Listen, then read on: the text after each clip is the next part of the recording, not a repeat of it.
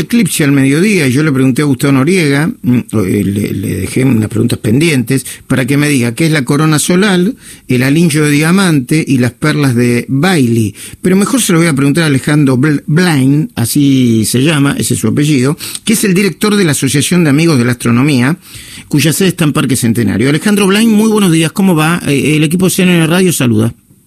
¿Qué tal? Buenos días, ¿cómo están? Muy bien, Alejandro. Quería corregir que ya no estoy como director, estuve casi 30 años, Ah. pero era hora de, de, de dejarlo. Claro, claro. Me- me- eh, ¿Nos puedes contar, Alejandro, para que entienda todo el mundo de qué se trata este eclipse brevemente? Sí, eh, no en Buenos Aires, sino en una estrecha franja de un poquito más de 100 kilómetros de ancho, el eclipse se va a ver como total. Eso quiere decir que la luna va a lograr tapar por completo al disco del sol, ¿no? Y bueno, estas cosas que nombrabas recién, las cuentas de Bailey, el anillo de diamantes, no son más que unos... Eh, de que el perfil de la luna siempre vas a encontrar montañitas, cráteres, llanuras. Entonces, poquito antes que empiece la totalidad, se cuela luz por eso, por los valles de los cráteres, entre las montañas, ¿no? Y te hace destellos de luz, que a eso lo llaman las cuentas de Bailey. Y cuando aparece un poquito antes hay una luz más intensa, que ese dicen que es el diamante del anillo que parece verse la, eh, la, la fotosfera del sol todavía alrededor, ¿no? Ok. Entonces, Te hago la pregunta. Se da tanto, se da tanto antes del eclipse, antes que empiece el eclipse total, como unos segundos antes que termine. ¿Cuánto dura el eclipse total? En el mejor lugar, eh, nunca va a pasar los dos minutos con diez segundos. Ok. ¿Y, y, y qué significa el eclipse total? Eh, ¿Noche, noche, recontra noche? No, no, porque la corona que sobresale de la luna eh, Ilumina. ilumina bastante, como una luna llena casi. Mm. O sea, lo que te da la sensación es que como que tenés un crepúsculo de 360 grados, Mm. si tenés todo el horizonte libre, ¿no? Para poder apreciarlo. Ajá. Entonces, eh, te entra luz por todos esos costados también, ¿no? O sea, solo se ven estrellas muy brillantes y los planetas que están cercanos, Mercurio, Júpiter y, y Saturno, ¿no? Te hago una pregunta de, de niño que siempre eh, eh, lo abrumó la astronomía. Eh, eh, ¿Por qué la luna, eh, por qué eh, la luna puede llegar a tapar el sol a los ojos de los terrestres? Siendo tan pequeña. Exactamente. Claro, es que es una verdadera casualidad. Es decir, tantas veces es más grande el Sol que la Luna, unas 400 veces, como tantas veces está el Sol más lejos que la Luna. Entonces parecen verse de casi el mismo tamaño en el cielo.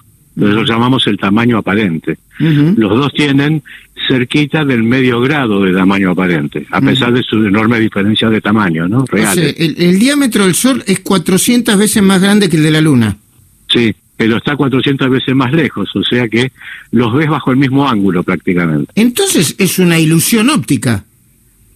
No, es una realidad, pero es decir, es el efecto de la enorme diferencia de distancias entre el Sol y la Luna a, a nosotros en la Tierra. ¿no? Y decime una cosa, Alejandro Blind, director o ex director de la Asociación de Sí, sí. Amigos de la Astronomía, eh, ¿cómo, eh, eh, ¿por qué tendría que usar esos anteojos especiales para mirar el eclipse? ¿Por qué me, me, me me podría hacer mal? Claro, El total no, porque ya para el Sol te lo tapó la Luna y lo Ok. que brilla la corona no genera ningún daño. Ok. El tema es que la gente quiere ir viendo toda la, todo, viste, dura como una hora, Sí. como la luna de a poquito va apareciendo por delante del sol.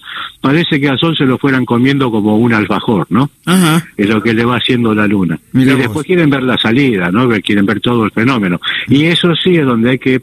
Es imposible mirarlo directo al sol, nadie lo haría. Ok. ¿no? En ningún momento. Eh, eh, vos sab- vos se sabés, puede Ale- usar, quería decir, Sí. lo que se puede usar son la- los filtros que usan en soldadura eléctrica. Entiendo, vos sabés que estamos llenos de ignorantes acá en el equipo de, de la mañana de CNN Radio, yo soy el principal, pero hay otros ignorantes.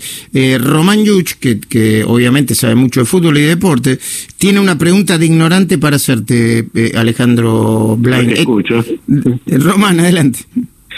Hola Alejandro, buen día. De, de neófito Hola, total, pero por eso, por eso te escuchamos. Eh, ¿Cómo se ve el eclipse si uno está volando, por ejemplo? Si uno está en un avión en el aire, ¿lo ve igual? ¿Lo ve? ¿Lo ve distinto? Mira, eh, si el avión es rápido, ha- haces que se prolongue la duración de la totalidad. Si vos corres para, con el avión para el lado que va la sombra de la luna, ¿no? Eh, tenés que calcular que la sombra va a, mm, eh, como es, eh, unos cuantos cientos de kilómetros por segundo, cerca de los mil. Okay. O sea que si vos vas eh, eh, kilómetros por hora, perdón. Sí, sí, sí. Si, Entonces, si tenés un eh, avión que va a más de mil sí, kilómetros sí. por hora, lo, lo, lo puedes acompañar. Claro, pero esos aviones solo son militares, ¿no? Los que van a más de mil.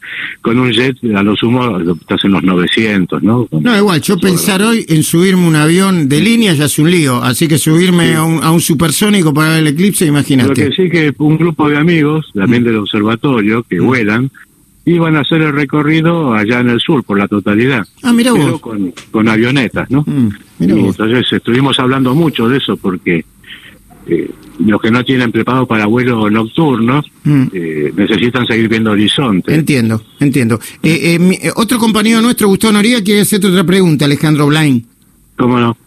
Alejandro, buen día. Eh, Buenos días. ¿Estos eclipses permiten hacer estudios especiales sobre el Sol? O sea, la posibilidad de ver solamente la corona, ¿genera algún tipo Sí, de posibilidad eh, científica para el estudio?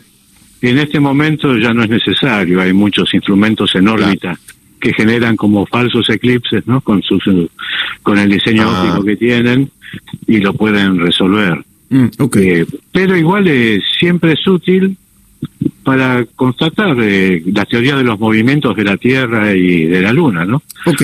Porque ahí tenés un dato observacional real de Mm, tu, chequear datos, tu claro. Tu- tu visual, el borde de la Luna y el disco del Sol, ¿no? Mira vos. Eh, eh, Claro. eh, aprovechamos para completar la información. Estamos con Alejandro Blain, director de la Asociación de Amigos de la Astronomía, o exdirector, exdirector. Dice, eh, dice la información, no es la primera vez que se ve un eclipse solar total en la Argentina. Hasta 1916 hubo 47 eclipses visibles desde el país. Seis de ellos fueron totales. Los próximos eclipses que se podrán observar en el territorio nacional después de hoy ocurrirán en 2048, 2064 y 2073. Te hago una pregunta, pero yo creo Esos son totales, Ok, totales. sí, sí. Pero hay montones de otros tipos de eclipses parciales. que se, en el 2027 hay uno, Ah, mira vos. pero eh, la Luna no va a lograr tapar por completo al Sol, no Mm. porque esté corrida, van a pasar casi centro con centro desde la Ok. Argentina. Anotame en una de esas. Este, le- Queda digo más en- chiquita. Sí. Sí, queda más chiquita la Luna. Ok, anotame Entonces, en sí. una de esas que voy a estar desocupado en el 2027, pe- espero descansando. Escuchame una cosita, este, vos no tenés idea de las supuestas influencias que hay en el carácter, en la nutrición, en la dieta sobre los eclipses, ¿no, Alejandro Blain? Eh, no hay estudios, ¿no? Realmente Ah, sobre eso. No hay comprobación, no hay comprobación. Agradecido, Alejandro. A ustedes. Bueno,